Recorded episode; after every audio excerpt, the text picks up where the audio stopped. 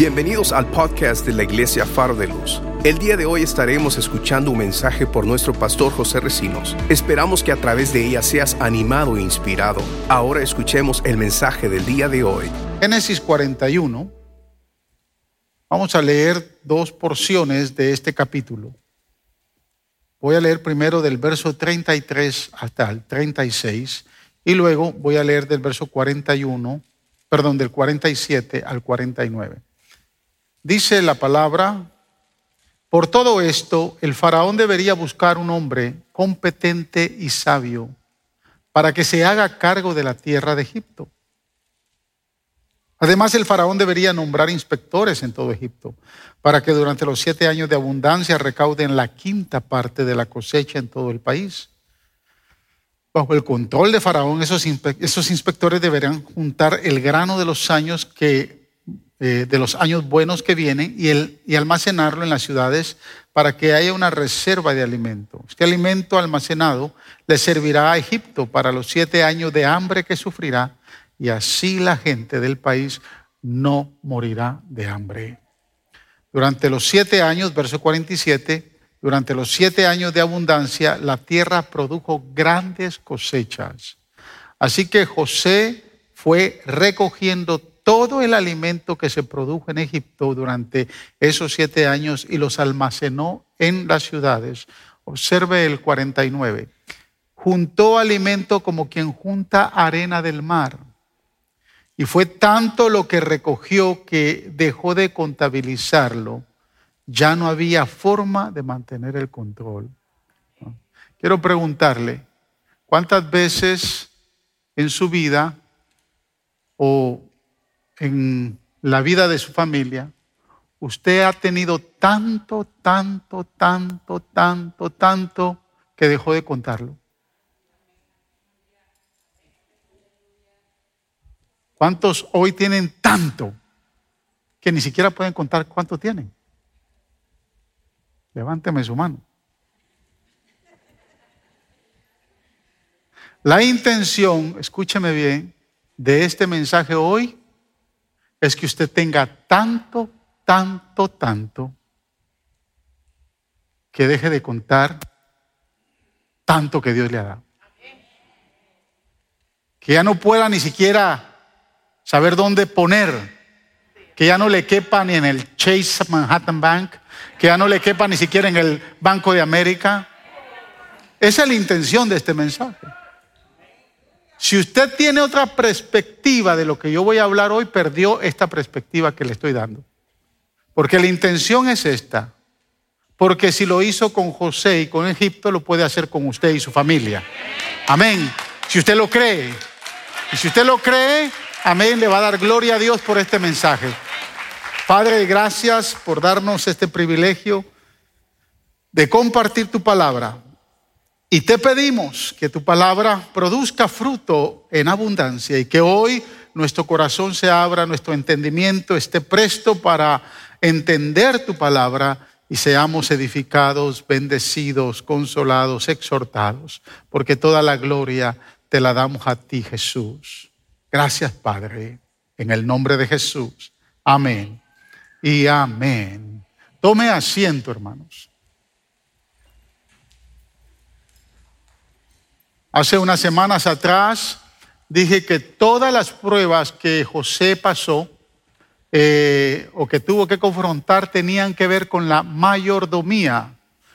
Y hemos estado viendo eh, hasta este momento eh, seis pruebas, las cuales experimentó José para poderlo llevar al destino que Dios tenía preparado para él. Eh, y lo he mencionado varias veces y dije que el destino de José no era llegar a ser gobernador, pero lo logró. No era, no era llegar a ser el más poderoso de Egipto, aunque estuvo en esa posición. Pero el destino de José, el propósito de Dios para el destino al cual lo había separado, era para darle de comer a multitud, a millones y millones y millones de personas. Ese fue el destino. Por eso tenía que llegar a esa posición. Y cuando llegó a esa posición, él pudo cumplir su destino. Pero tuvieron varias pruebas que tuvo que pasar antes de llegar a esa posición y luego algunas pruebas que se dan ya dentro de la posición. Hace dos semanas vimos la primera prueba cuando él llega a la posición de gobernador, que es la prueba de la autoridad. Pero anteriormente a esa vimos que hubieron algunas pruebas que él tuvo que pasar. Pasó de, primera instancia la prueba de la desesperación, la prueba del orgullo, la prueba de la prosperidad, la prueba de la pureza, eh, pasó la prueba que vimos hace tres semanas atrás, que fue una prueba impresionante, que es la prueba de la perseverancia. Y hace dos semanas vimos la prueba de la autoridad. Hoy vamos a ver la prueba de la mayordomía. Creo que José pudo haber eh, sobrepasado esta prueba por el carácter que ya se había desarrollado en él. Jamás podemos llegar a poder ser buenos mayordomos si nuestro carácter no se ha forjado. Si nuestro carácter se forja en el proceso para, para lo cual Dios nos destinó, entonces eh, esta prueba de la mayordomía va a ser una prueba que va a bendecir a muchos. Por lo general, el pobre siempre critica al rico, ¿correcto? El que tiene menos siempre va a criticar al que tiene más. El que vive de centavo a centavo siempre va a criticar a aquel que tiene la capacidad de poder tener un, tiene un poder adquisitivo mayor. El problema no es, hermanos, si somos pobres o somos ricos. Jesús mismo dijo, a los pobres siempre los tendréis. Jesús habló de los pobres. El problema no es, hermanos, eh, quién es pobre y quién es rico. El problema es que el que es pobre es pobre porque ha decidido ser pobre. Y el que es rico es rico porque decidió ser rico. Yo sé que este, esta declaración choca con el pensamiento de muchos, pero simplemente hoy tenemos lo que nosotros decidimos tener. Usted vive como usted decidió vivir. ¿Sí me escucha? Por ende, usted tiene decisiones importantes en la vida que tomar. Y la mayoría de esas decisiones tiene que ver con la mayordomía o la forma de cómo usted administra sus cosas. José fue un excelente mayordomo. Él aprendió a ser un excelente mayordomo de su tiempo, de su conducta. Él fue mayordomo de su integridad moral y de todo lo que Dios puso en sus manos. Hay alguien que de momento es bien mayordomo con su tiempo y en vez de estar tanto en Facebook o estar en las redes o estar en la televisión, se pasa leyendo, se pasa estudiando. Es un excelente mayordomo de su tiempo. Obviamente el que pasa estudiando y el que pasa leyendo va a alcanzar mucho más del que siempre, de aquel que siempre está tomándose fotos y presentando selfies por Facebook. ¿Está de acuerdo conmigo? De la manera como nosotros nos conducimos, nuestra conducta, nuestro tiempo, nuestra integridad moral, no es lo mismo aquel que decide tener dos o tres mujeres y es, no es íntegro moralmente como aquel que decide tener una sola mujer. ¿Está de acuerdo conmigo? ¿Hay diferencia o no hay diferencia? Entonces tiene que ver con la mayordomía. Y de eso vamos a hablar hoy. José aprendió a ser un excelente mayordomo. Es por eso que cuando llega a la presencia de Faraón y Dios le revela los sueños y le establece el plan administrativo, le, eh, le establece ese proyecto que había de sacar de la miseria a Egipto por los siete años de hambre que vendrían, Cuando Faraón escucha a José, obviamente se queda impresionado. Y a partir, escúcheme bien, de que José presente ese plan, ese proyecto, Egipto pasó de ser un, de tener un sistema económico centralizado a tener un sistema económico descentralizado, a tener un sistema económico diferente al que estaban viviendo.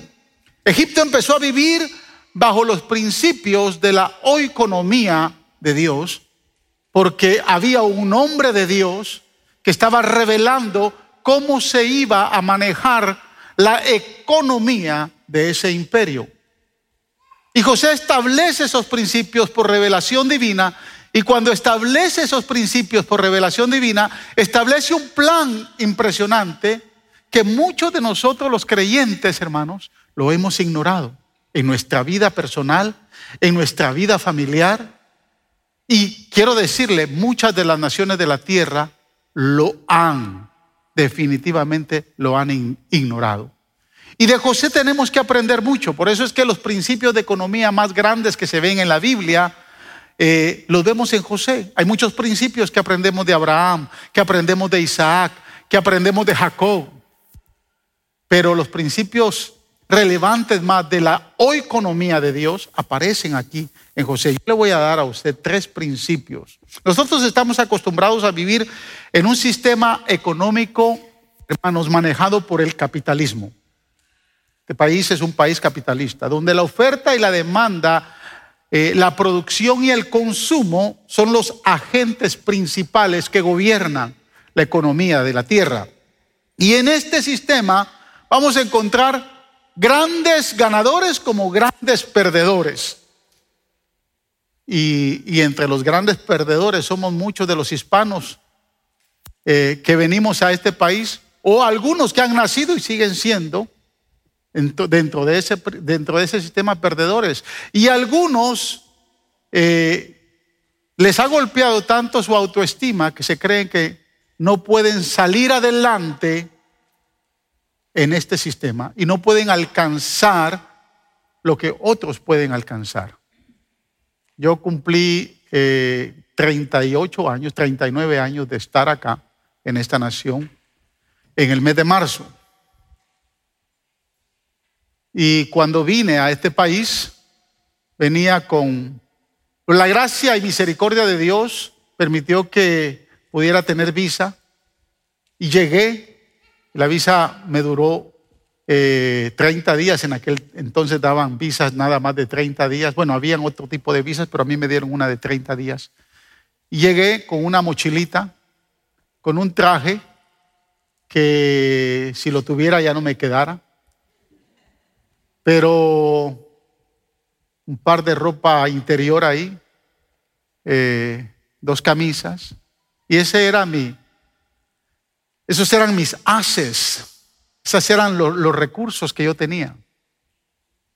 Yo decidía vivir en este país con eso o desafiarme a poder alcanzar más.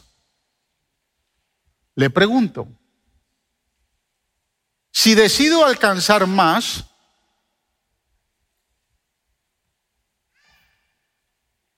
obviamente estoy en una mejor condición.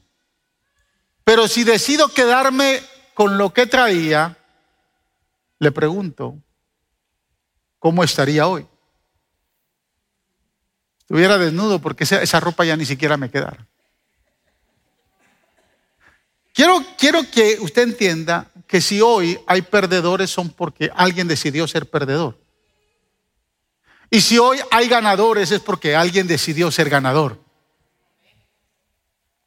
Y hoy quiero enseñarle que la Biblia nos está llena de recursos para que no seamos perdedores, porque en Cristo somos más que vencedores. Eso lo dice la palabra. Y si la Biblia me dice a mí que soy más que vencedor, no solo tiene que ver, escúcheme, no solo tiene que ver con mi salvación, tiene que ver con todo lo que yo hago en esta vida. Así que de alguna manera, si alguien se siente perdedor, es porque decidió ser perdedor. Pero hoy, si empieza a tener y aplicar los recursos divinos que están en la palabra, se va a convertir en un excelente vencedor. Así que en esta vida, en este país, algunos son perdedores o ganadores. Hay algunos que viven de cheque a cheque. Y otros que por un espíritu de avaricia y por querer tener y alcanzar más y más, se afanan tanto que se olvidan de las prioridades de la vida. Y por ahí en la carretera golpean, golpean a, esposas, a esposos, golpean a hijos, golpean a, amistades, golpean instituciones por la conducta que toman. Y yo estoy seguro que Dios en su palabra nos ha dejado estos principios que nos van a ayudar a caer en dos condiciones. Una, obviamente, que usted se convierta en un excelente mayordomo y dos, que lo lleve a través de esa mayordomía a cumplir el destino que Dios tiene preparado para usted. Amén. Así que cuando hablamos de la mayordomía o hablamos de la oeconomía, la palabra economía se deriva de la palabra oeconomía. La palabra oeconomía es una palabra eh, latina, que obviamente es griega, pero en el, en el latín es oikonomía. La palabra es una palabra compuesta que viene de dos términos, el término oikos, que significa casa, y el término nomos, que significa regla, gobierno o administración. Entonces, cuando unimos esas dos palabras, estamos diciendo que tenemos un buen gobierno o una buena administración de la casa que Dios nos ha entregado. ¿A cuántos Dios les entregó una casa, un hogar, una familia? Entonces Dios quiere que usted viva bajo los principios de la economía de Dios y obviamente no tanto bajo los principios de la economía de la tierra. Así que cuando aplicamos estos principios en nuestra vida, en nuestra familia, vamos a ver la diferencia en nuestras finanzas, en nuestros negocios. Vamos a ver eh, la diferencia de cómo nosotros día a día vivimos, porque es la voluntad de Dios que todos seamos bendecidos. ¿Cree usted que esa es la voluntad de Dios? Ahora escuche, la Biblia habla más de 500 versículos acerca de la oración. La Biblia habla más de 500 versículos acerca de la alabanza. Pero la Biblia habla más de 2.500 versículos acerca de las finanzas. Y nos preguntamos por qué. Y yo creo que si Dios en su palabra habla más de un tema que de otro, es porque está interesado que le pongamos más atención. Por otro lado, también entiendo que es un tema que tal vez es más difícil de incorporar y más difícil de aprender. Y por eso Dios habla más de ese tema, porque Dios está interesado que aprendamos de ese tema porque es más difícil de incorporar. Entonces es importante que esto nos muestra que el interés de Dios es enseñarnos acerca de ese tema. Y, ese tema, y es el tema de las finanzas. Y es aquí en la prueba de la mayordomía que encontramos entonces tres principios poderosos que podemos aprender de José el día de hoy. Y, espero que usted eh, en los próximos 30 minutos esté igual que el hermano Moisés hoy en la mañana, viendo el reloj. Pero debo terminar este versículo, este, este, esta prédica, porque la semana que viene vamos a entrar en, la eh, novena prueba, que es la prueba del perdón y la última prueba es la prueba del destino que vamos a entrar. Hemos visto 10 eh, pruebas eh, en la visión de José. Entonces, el primer principio que vemos de mayordomía de José es eh, mantener una conducta íntegra y sabia.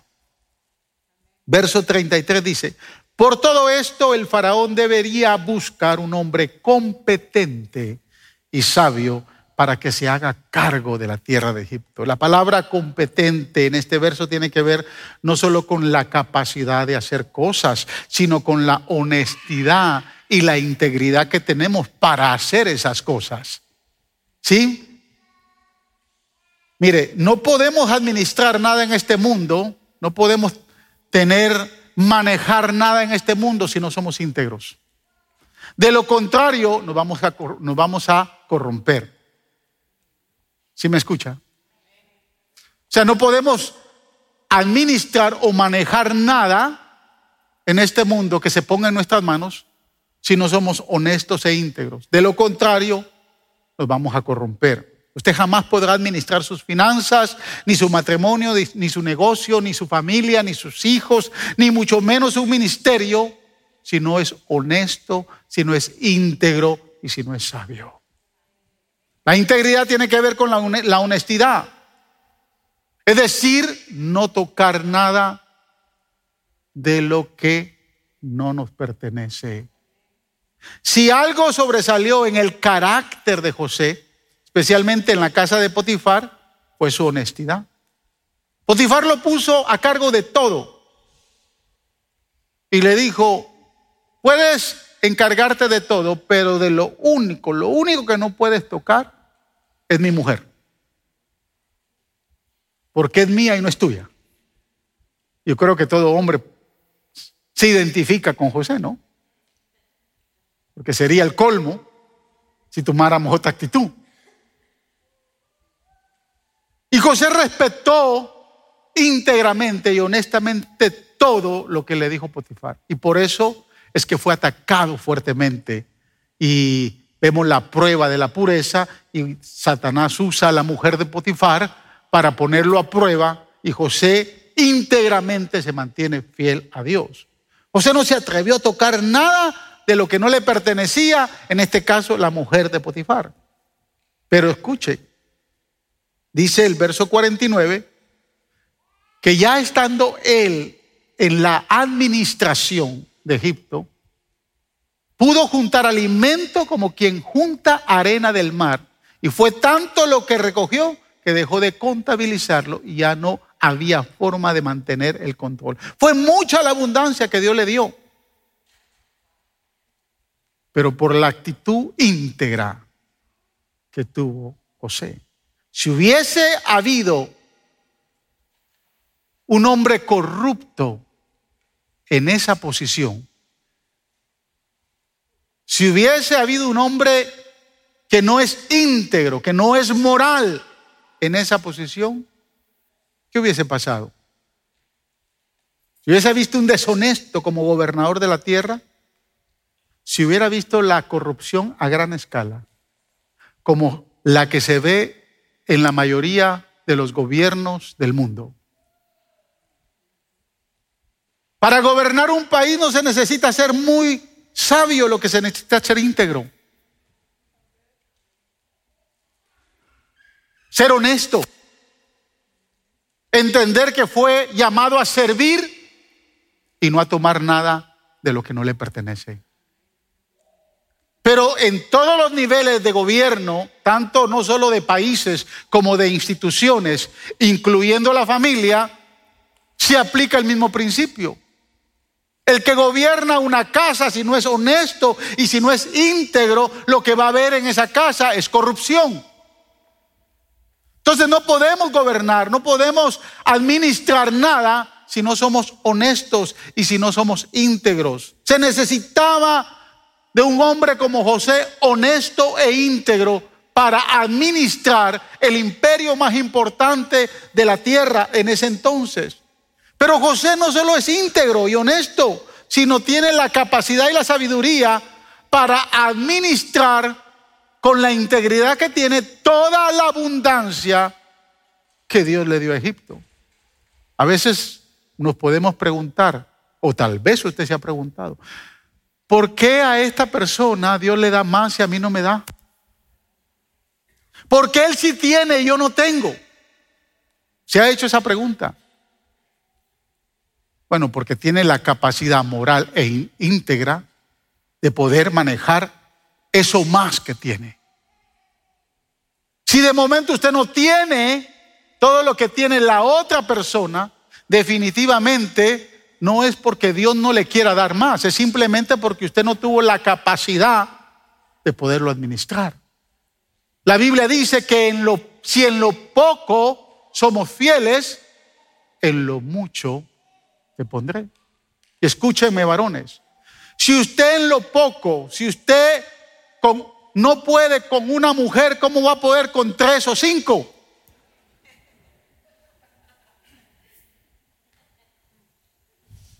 Entonces, si somos fieles en lo poco, a esa medida, si usted no puede administrar tres hijos, dos hijos, ¿cómo quiere tener veinte? Y se da en todo plano. Si usted hoy no puede administrar 500 dólares que gana semanalmente, ¿cómo puede administrar o cómo quiere administrar 5 mil dólares aunque lo desee ganar? En lo poco somos fieles. ¿En lo qué? ¿En lo qué? En lo mucho, en la abundancia. Dios nos va a poner. Esos principios José los empezó a, entender bien claro. El término capaz tiene dos enfoques, tiene un enfoque bíblico y uno teológico. El término bíblico se refiere a la fuerza o a la habilidad para actuar en las áreas física, mental o moral, esa capacidad que tenemos física, intelectual y moralmente para actuar. Pero el término teológico es mucho más profundo porque se refiere a la medida en que el hombre puede responder a la revelación de Dios o a lo que Dios le da. ¿Qué tan capaz somos nosotros de responderle a Dios con lo que Él nos da? he escuchado mucha gente, mucha gente cristiana que dice, Dios me dio esta casa, Dios me dio esta esposa, Dios me dio esta familia, Dios me dio esto, Dios me dio lo otro.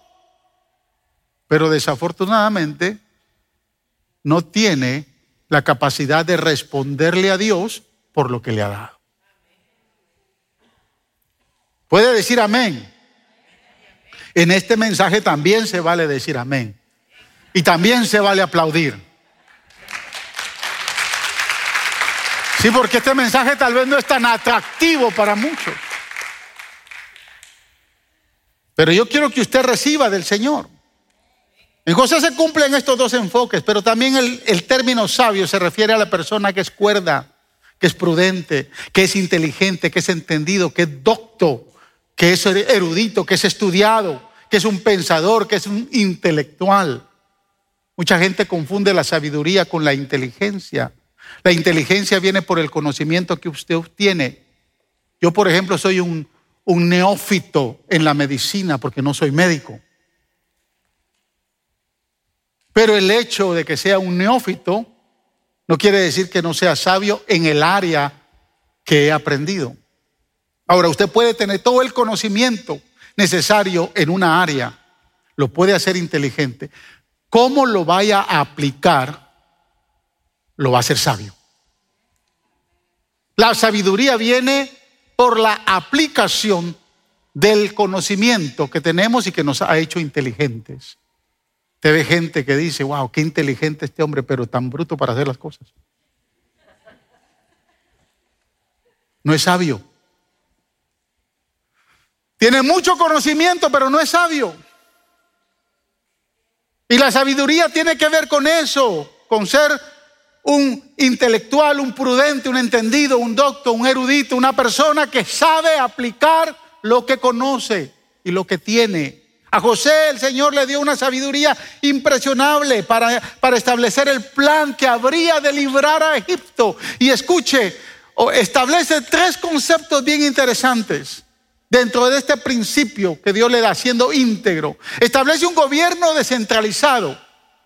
José establece gobernadores en cada una de las provincias y ciudades de Egipto. Cuando nosotros nos vamos de de Centroamérica para abajo vamos a encontrar muchos gobiernos centralizados que son repúblicas. Estados Unidos dejó de ser república. Bueno, nunca fue una república. Porque Estados Unidos no tiene un gobierno centralizado, tiene un gobierno federado. Por eso es que el presidente tiene autoridad sobre un gobierno federal, pero no tiene autoridad sobre los gobiernos estatales. ¿Sí me entiende? Egipto era una monarquía, y cuando Faraón escucha lo que le está diciendo José, tiene dos, dos decisiones que tomar. o es arrogante para quedarse como monarca, o es sabio y entendido para decirle a José, eso es lo que quiere, descentralizar el gobierno, descentralizar el imperio, poner gobernadores por todos lados, formar provincias. Mi país es un país todavía centralizado. Por eso es que el presidente gobierna en todo el país. Y si un hombre se corrompe, todo el país se corrompe.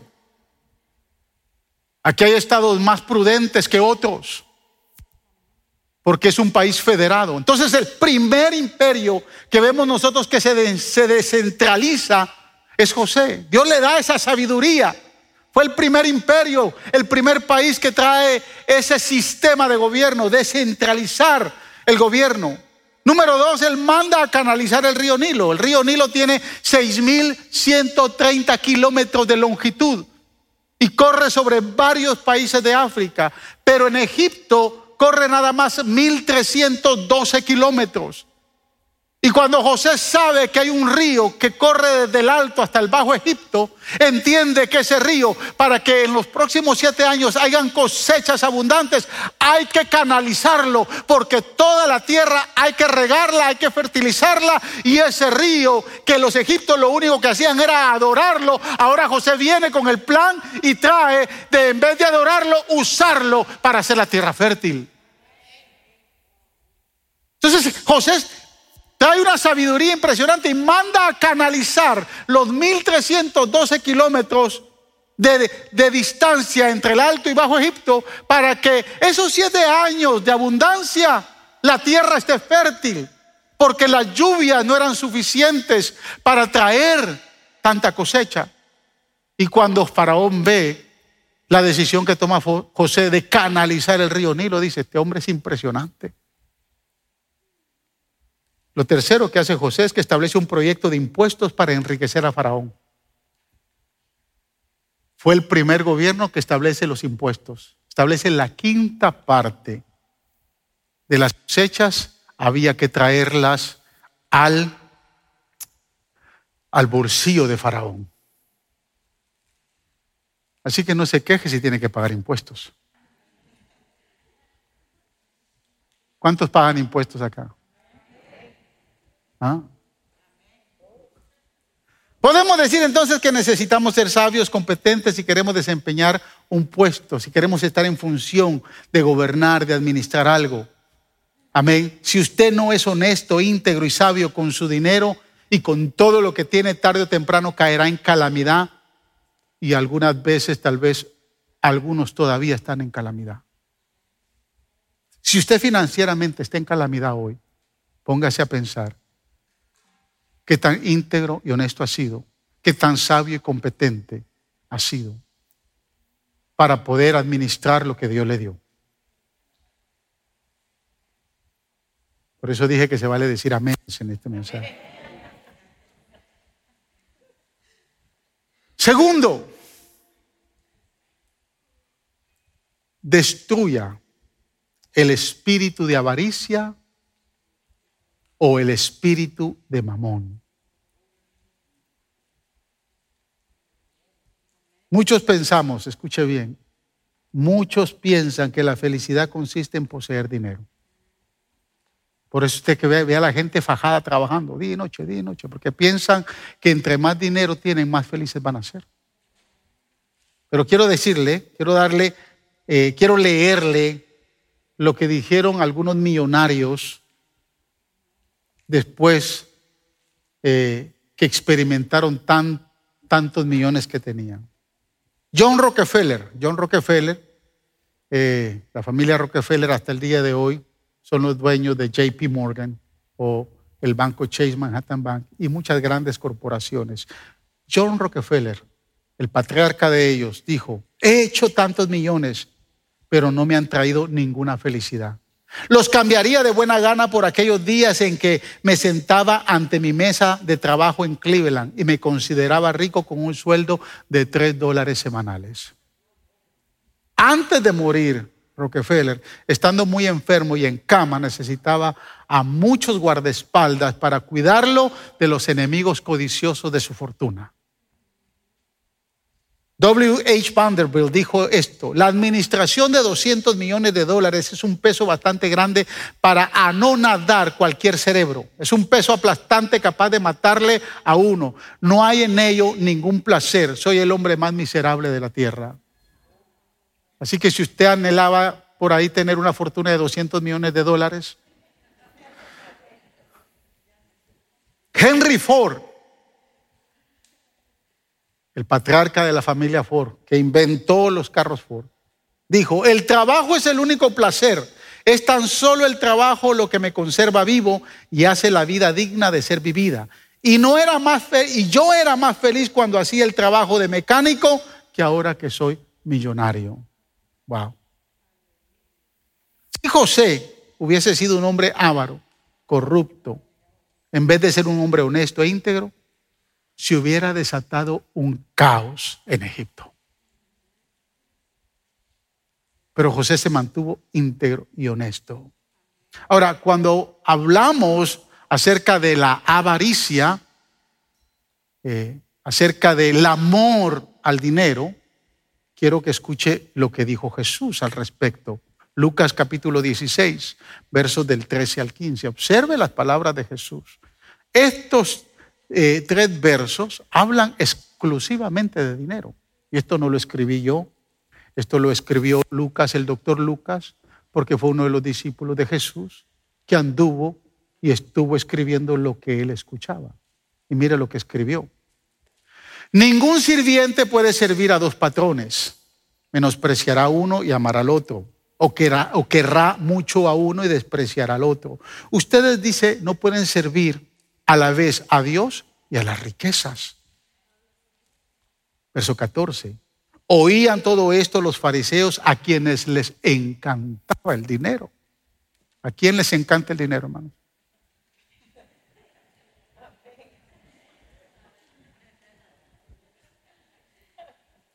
Observe, oían todo esto los fariseos a quienes les encantaba el dinero y se burlaban de Jesús.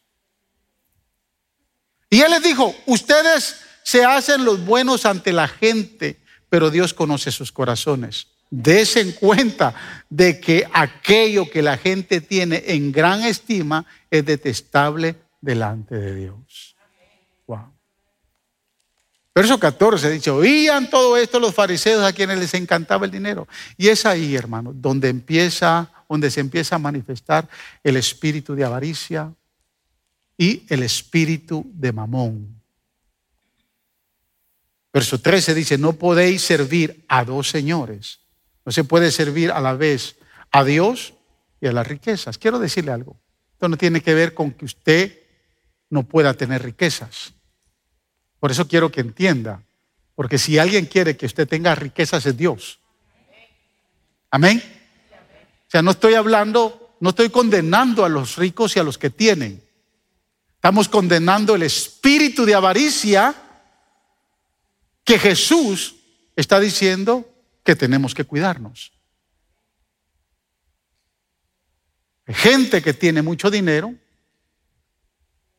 y Dios lo bendijo y de momento no fue por un espíritu de avaricia. ¿Sí me entiende? Tal vez un hombre muy trabajador por muchos años trabajó, se esforzó, logró establecer un lindo negocio, el negocio se expandió y esa familia logró, logró tener buenos recursos y a medida que la familia pudo administrar todo lo que, eh, lo que el legado recibió a través de los años, tienen una gran fortuna. Los hijos de esas familias que van naciendo nacen ya con mucho dinero. Eso es muy común verlo aquí en este país. O sea, no es nada de malo tener riquezas, nada de malo. Lo que Jesús está diciendo es que teniendo riquezas tenemos dos opciones. O le servimos a las riquezas o le servimos a Dios. Porque nadie puede servir a dos señores. Porque hay un espíritu detrás de todo esto. El espíritu que le sirve a las riquezas va a estar encadenado a las riquezas. Si usted tiene riquezas, gloria a Dios. Pero no le sirva a las riquezas. Deje que las riquezas le sirvan a usted. Que es todo lo contrario. Si usted deja que las riquezas le sirvan a usted, entonces usted tiene eh, la mayordomía de esas riquezas. Jesús lo que está enfocándose es bien claro al tipo de servicio, y aquí esta palabra servicio no es tanto servir, sino es ser esclavo de. Jesús dice, ustedes se hacen los buenos, le dice a los fariseos, ante la gente y no dan nada, pero Dios conoce sus corazones. La palabra riqueza aquí, cuando Jesús dice, nadie puede servir a dos señores, o le servimos a Dios o a la riqueza, la palabra riqueza aquí es la palabra mamón en el original. Y esa palabra mamón aparece cuatro veces en los evangelios, tres en Lucas y una en Mateo. Mamón significa riqueza o prosperidad, eso es lo que significa. Riqueza o prosperidad. Venía de un dios pagano sirio y ese dios se llamaba Mamón. Los sirios idolatraban a Mamón porque era el dios de las riquezas. Es por eso es que Jesús hace muy fuerte esa, esa, eh, eh, esa enseñanza, porque detrás de espíritu de adoración hacia el Dios Mamón existía y existe hasta el día de, Dios, hasta el día de hoy el espíritu de servirle al dinero. Mamón es el espíritu que está en el dinero, no es el dinero, sino es el espíritu que está en el dinero. Mamón es el espíritu que intenta convencernos de que confiemos más en el dinero para satisfacer nuestras necesidades, que confiemos en Dios, que todo lo puede suplir, que todo lo puede proveer, que todo lo puede bendecir. O sea, ese espíritu. Hay gente que confía más en el dinero que confiar en Dios. Y cuando usted toma esa posición, a eso se está refiriendo Jesús.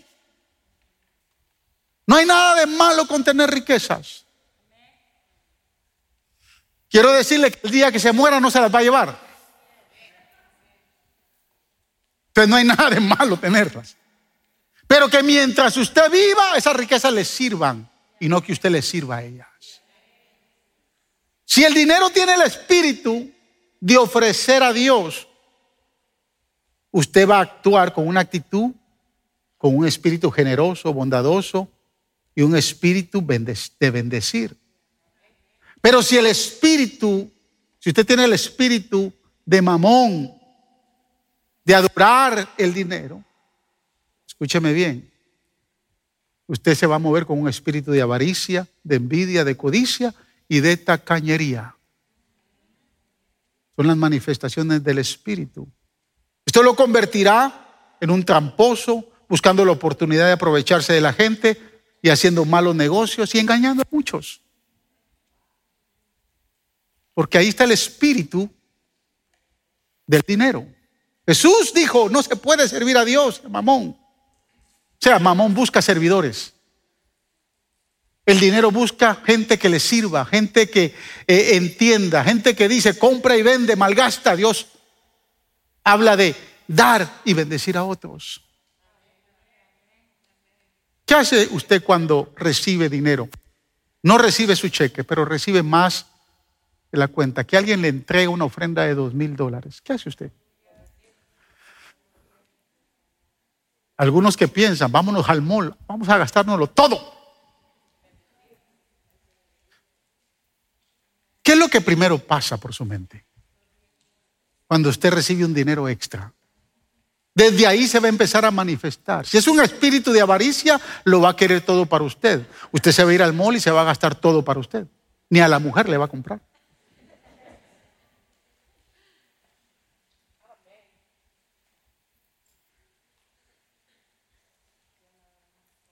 Seguimos. Pero si usted tiene un espíritu de Dios, cuando usted recibe ese dinero, lo primero que usted va a pensar es en los necesitados. Mamón habla de engañar y de robar. Dios habla de sembrar y de cosechar. Son dos cosas diferentes. Mamón intenta protegernos del diario vivir. Él dice, si tienes mucho dinero no tendrás problemas. Él quiere que nuestra confianza descanse en el dinero. Pero Dios dice, Jehová es mi pastor y nada me faltará. Eso lo dice el Señor. Mire, cuando su espíritu no está en el dinero, usted puede tener el negocio más grande y más productivo. Si ese negocio falla, así como Dios le dio ese, usted sabe que Dios le puede dar otro. Y usted va a estar en paz. Pero desde el momento que su corazón empieza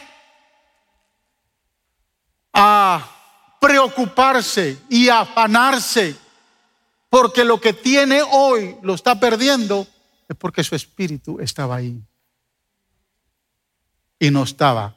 Su confianza estaba en ese negocio, su confianza estaba en el dinero y no estaba en el Señor, que tiene la capacidad de proveerle más de lo que usted ha tenido hasta el día de hoy.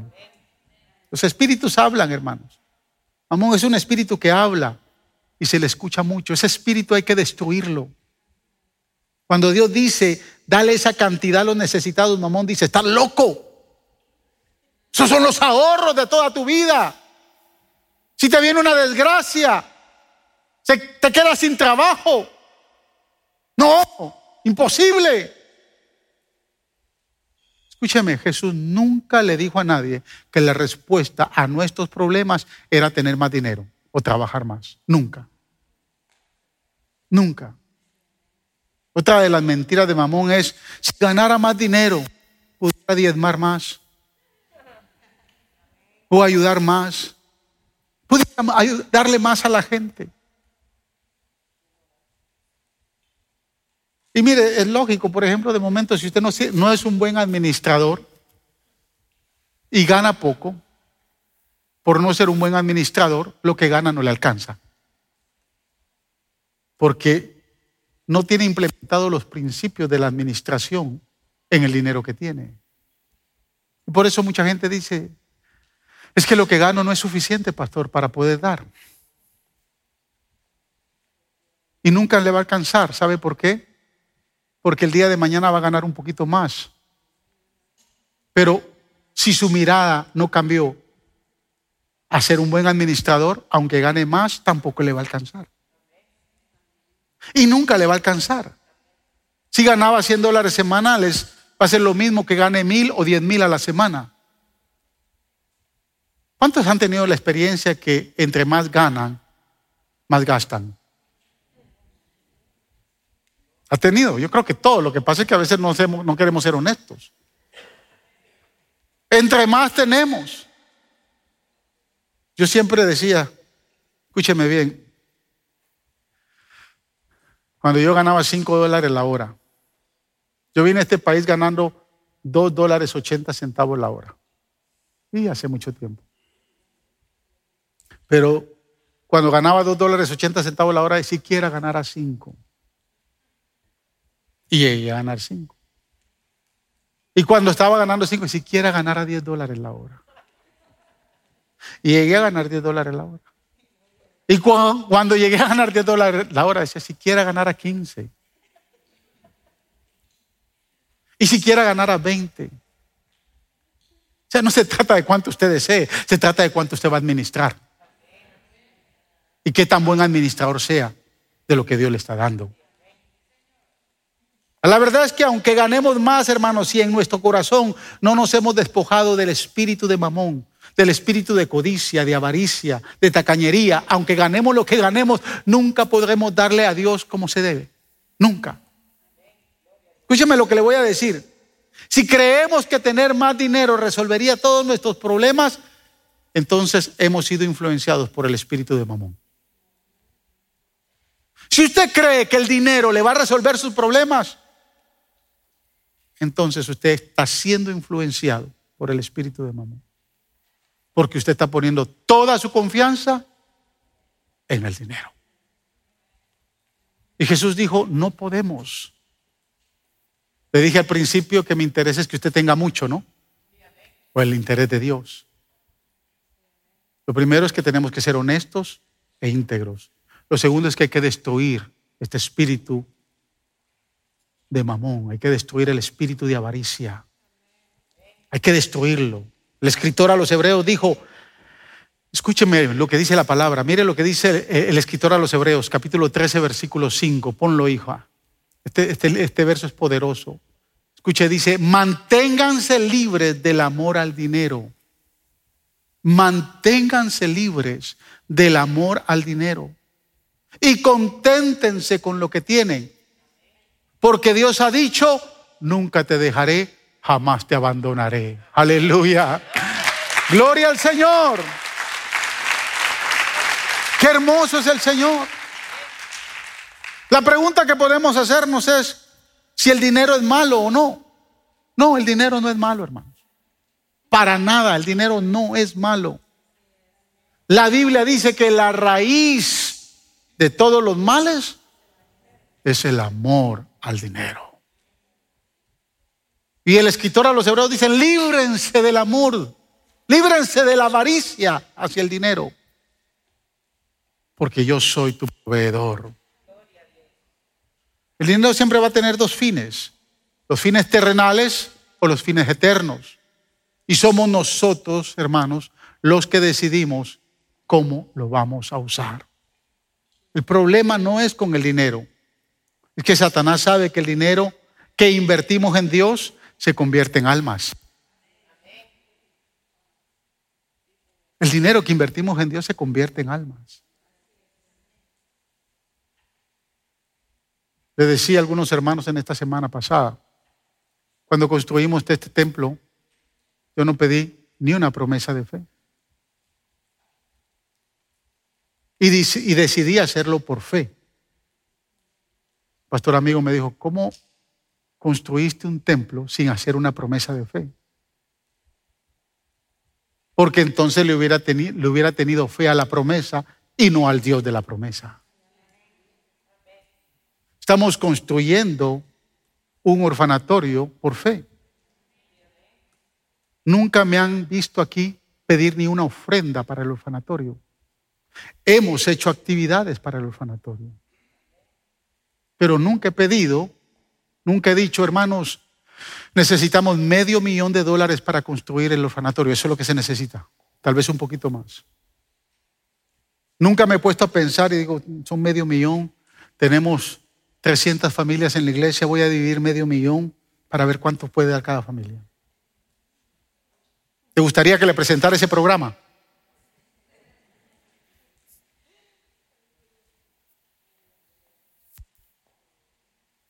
Y ya compramos la tierra. Y el próximo año empezamos a construir. Porque no tenemos nuestra confianza en el dinero en medio de una pandemia donde muchos dejaron de diezmar.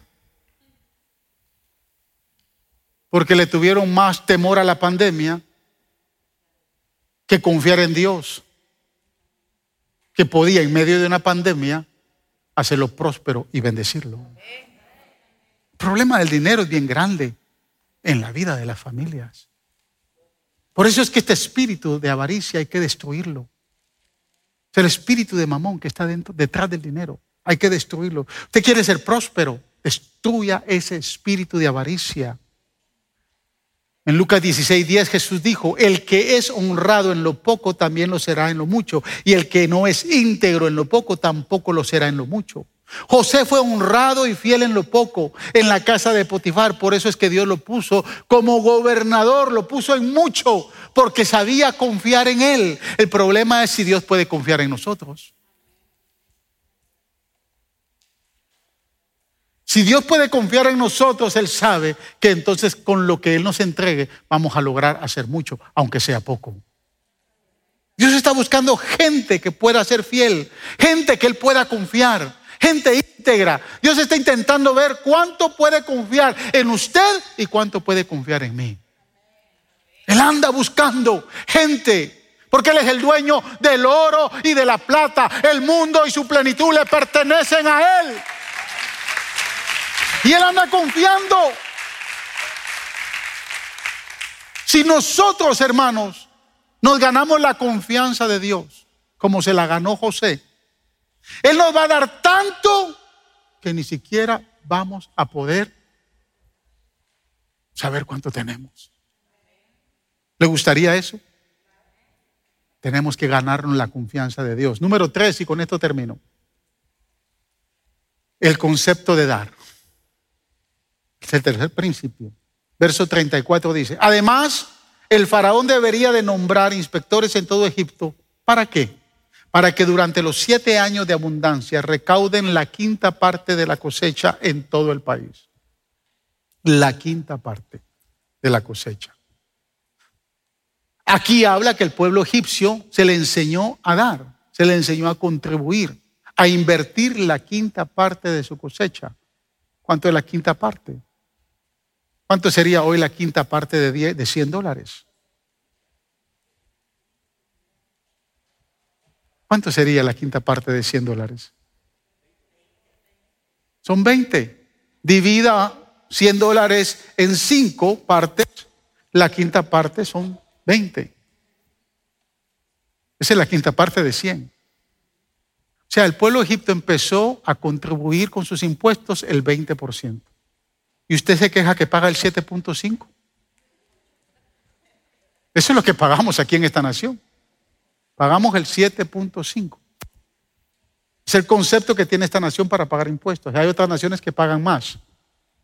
Y estoy hablando del impuesto personal, el impuesto de compra, de compra y venta aquí en Houston, aquí en Texas está en el 8.25. En mi país, ir a comprar hay que pagar el 12%. Es el famoso IVA, impuesto de valor agregado. no sé cuánto, cuánto pagan en El Salvador o en Honduras o en México. Pero a partir de aquí todo el mundo empezó, o sea, los gobernadores a través de la historia vieron esta experiencia fenomenal porque el primero que puso a prueba el impuesto fue Egipto y fue dado por Dios a Faraón. Todos se iban a contribuir con el 20% durante los siete años, porque iba a permitir que toda esa cosecha que, estaba en abundante se iban a construir graneros en todas las ciudades, iban a haber inspectores, iban a haber gobernadores, y en cada una de esas ciudades iban a ver, iba a haber la cosecha de la quinta parte de cada familia que iba a cosechar. No es mala la idea, ¿no? Hermanos, a partir de la semana que viene ustedes traen la quinta parte.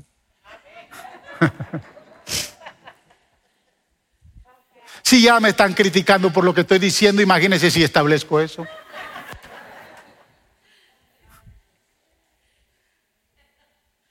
Déjeme decirle algo. Si usted no invierte en el reino de Dios, usted va a invertir en el reino de las tinieblas. Tan sencillo como eso. Porque lo que usted no le da a Dios, el diablo se lo quita.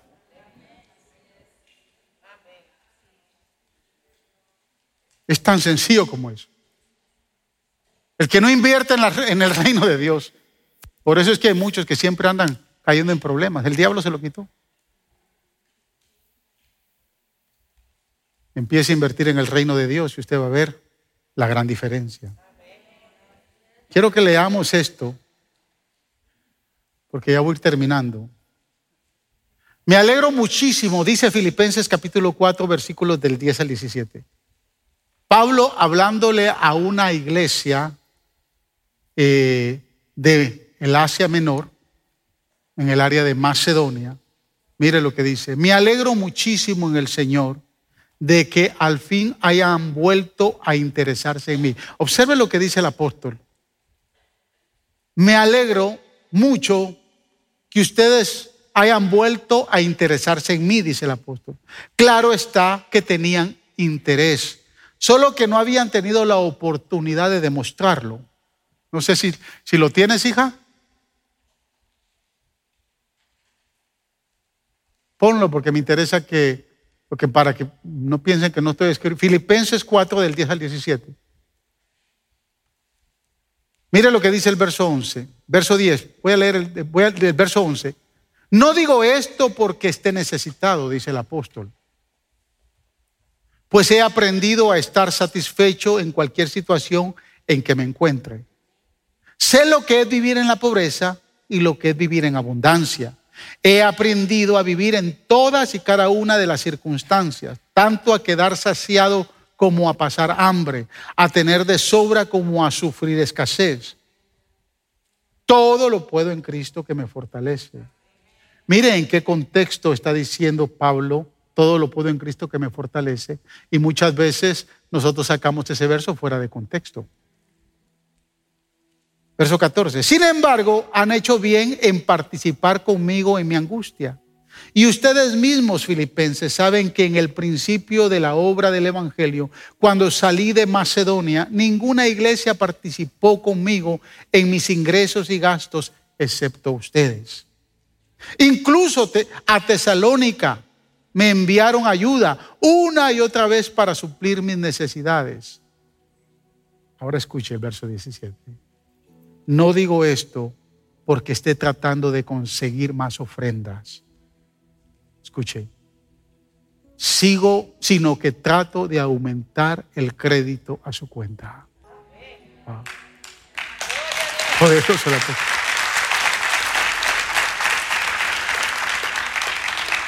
Yo no estoy predicando esto para que usted diezme más o diezme menos. Para que usted traiga más ofrendas. Quiero decirle a muchos que llegaron ya cuando estaba el edificio construido. Este edificio se construyó sin que usted diera un centavo. Y a los que, a los que estaban antes, se construyó con lo que Dios puso en su corazón. Aquí se seguirán haciendo cosas. Iremos construyendo orfanatorios, seguiremos construyendo otros templos. Y no lo estoy diciendo y no estoy predicando esto para que usted dé más. Porque lo hemos hecho porque Dios está con nosotros. Lo estoy diciendo para que su crédito, para que tenga crédito en el cielo. Para eso lo estoy diciendo. Para que usted sea bendecido. Para que usted tenga más. Yo me puedo morir hoy. Esta iglesia va a seguir. Si el que viene es un buen administrador y un buen mayordomo, se seguirán haciendo muchas cosas más. Mire, quiero ser tal vez muy osado. Yo no necesito sus diezmos, ni sus ofrendas. Yo necesito a Dios. Eso es suficiente para mí. Eso es suficiente para mí. Y lo he visto. Si yo me hubiera puesto a pensar en los diezmos y ofrendas cuando construí este templo, cuando tenía un presupuesto de 3 millones de dólares para construir y no teníamos nada. Y si yo me hubiera puesto a pensar, Señor, es que los hermanos no diezman suficiente, yo nunca construyo. De momento, alguien me influenció a pedir un préstamo. Y cuando nos aprobaron el préstamo, el Señor me dijo, o confías en el préstamo o confías en mí. Y yo decidí confiar en Él. Y el Señor me dijo, entonces retira el préstamo que yo voy a construir. Y Él construyó. Dios construyó este lugar. Y lo usó a usted, me usó a mí y usó a muchas personas. Porque Dios es Dios. No digo esto porque esté tratando de conseguir más ofrendas, sino que trato de aumentarles su crédito. En primer lugar, tenemos que entender que el dar en el reino es invertir en el reino. Los filipenses eran los únicos que habían sostenido al apóstol, estando en Macedonia y él le dice, aún cuando me fui a Tesalónica, los únicos que creyeron en mi ministerio fueron ustedes, los filipenses. Y ahí estuvieron. Y no lo hicieron por obligación, No lo hicieron por necesidad, no lo hicieron por vanagloria, lo hicieron porque entendieron que hay un deseo de invertir en el reino de Dios. Por eso les dice en el verso 10, me alegro mucho en el Señor de que al fin hayan vuelto a interesarse en mí. Claro, claro está, yo sé que tenían interés, solo que no habían tenido la oportunidad. Cada vez que usted da la obra de Dios, es como que si usted estuviera ahorrando en el Celestian Savings Bank. Se abre una cuenta ya. ¿Sabe por qué nos cuesta entender esto, hermanos? Porque desafortunadamente no nos enseñaron la cultura de dar o de ahorrar. Nunca nos enseñaron. Los hispanos somos los que menos tenemos cultura de ahorro. Los japoneses ahorran el 15%, yo se lo dije a usted hace como tres semanas atrás. Los gringos ahorran el 7.5%. Los hispanos ahorramos cero. Si usted ahorra, escúcheme bien, si usted ahorra 5 dólares a la semana, 5 dólares a la semana, a fin de año va a tener 510 dólares. 5 dólares. No los tenía. Perdón, si usted ahorra, sí, 5 dólares, si ahorra 10, va a tener el doble. Si ahorra 20, va a tener más de 2 mil. En vez de estarse metiendo tanto, tanto hamburger y tanta pizza y tanto. Saque para coger y saque sus 20 dólares. No nos enseñaron esto. Yo le garantizo que si usted ahorra el 20% de sus ingresos, usted nunca va a tener necesidad. Nunca. Es bíblico. Está comprobado. Lo probó José en un imperio para no solo alimentar al imperio, para alimentar a toda la tierra. Porque a Egipto llegaban todas las naciones de la tierra de lo que se había ahorrado en Egipto. Usted nunca más va a tener, yo no sé cuánto gana, pero póngase que usted gana 100 dólares semanales. Ponga 20 a un lado, 10 para diezmar y le quedan 70. Si usted es buen administrador, usted va, le va a ver buen fruto. ¿Desde dónde no se convierte en un buen administrador? Cuando usted la colcha no le alcanza. Porque usted se quiere tapar la cabeza y deja los pies de fuera. Aprenda a ahorrar. Sea un buen mayordomo. Lo primero que usted tiene que hacer cuando usted recibe su salario es invertir en el reino de Dios y empiece a ahorrar. Tres cosas he aprendido del ahorro. Eso me lo enseñó mamá. Hace más de 40 años atrás. El día que ahorres, nunca vas a tener necesidad. Nunca vas a tener necesidad. El día que ahorres, vas a estar libre de deudas. Y el día que ahorres, vas a tener capacidad para darle a Dios.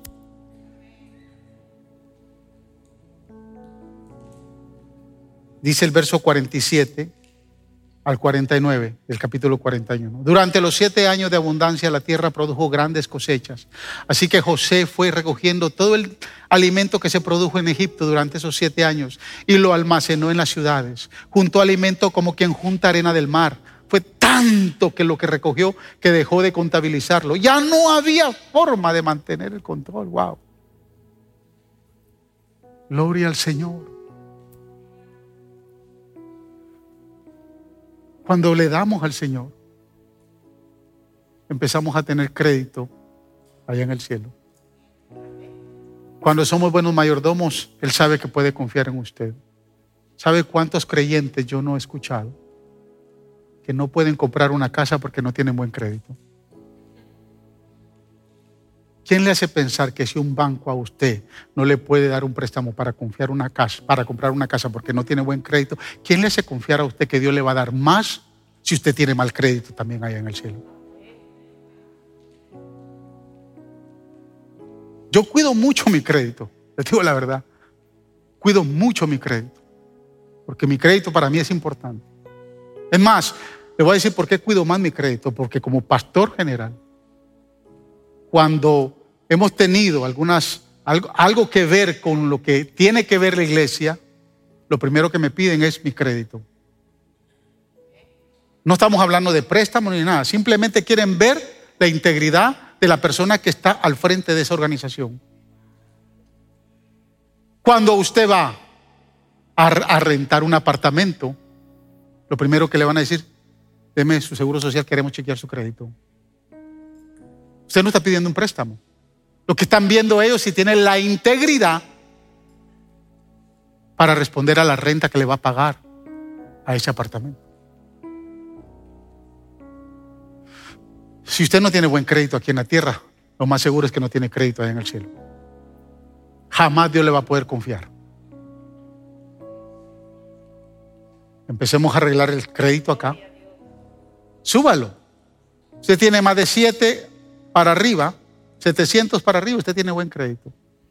En cualquier lado le abren puertas. Si usted tiene 700 en el cielo, las puertas del cielo se abren. Eso lo dice Malaquías. Yo abriré las ventanas, los portones del cielo a los que tienen buen crédito. Lo dice Malaquías capítulo 3, versículo 10. Mire, si usted no está satisfecho con sus ingresos, siempre va a estar envidiando cómo viven los demás. Cuando usted no se conforma con lo que tiene. Si no se conforma con el carro que tiene, siempre va a estar envidiando el carro del pastor. ¿Sí? Y vaya que yo no tengo de esos carros de los apóstoles. Le voy a contar esto. Me están viendo, yo sé que la, familia Huitrón nos está, nos está viendo ahí porque ellos vienen en la tarde, pero nos están viendo.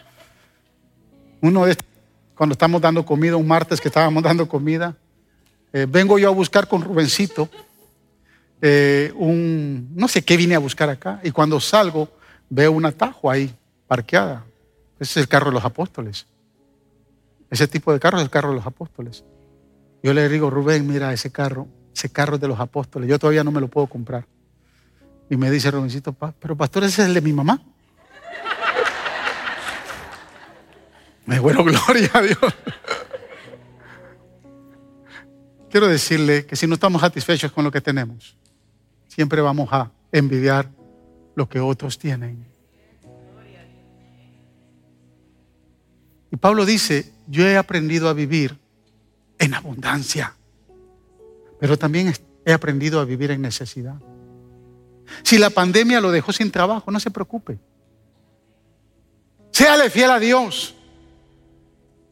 Que otro, otro trabajo mejor, mejor Dios se lo va a dar. Sí, definitivamente. Definitivamente. Seamos íntegros y honestos, sabios y capaces. Destruyamos el espíritu de mamón que está detrás del dinero, espíritu de avaricia, de afán, de tacañería. Y aprendamos a ahorrar y a invertir en el reino. Tres principios poderosos que nos van a hacer muy prósperos. Gracias por escuchar el podcast de la Iglesia Faro de Luz. Esperamos que la palabra de hoy haya sido de mucha bendición para tu vida. Te motivamos que te suscribas y que bendigas a alguien compartiendo este mensaje. Te esperamos en la próxima semana.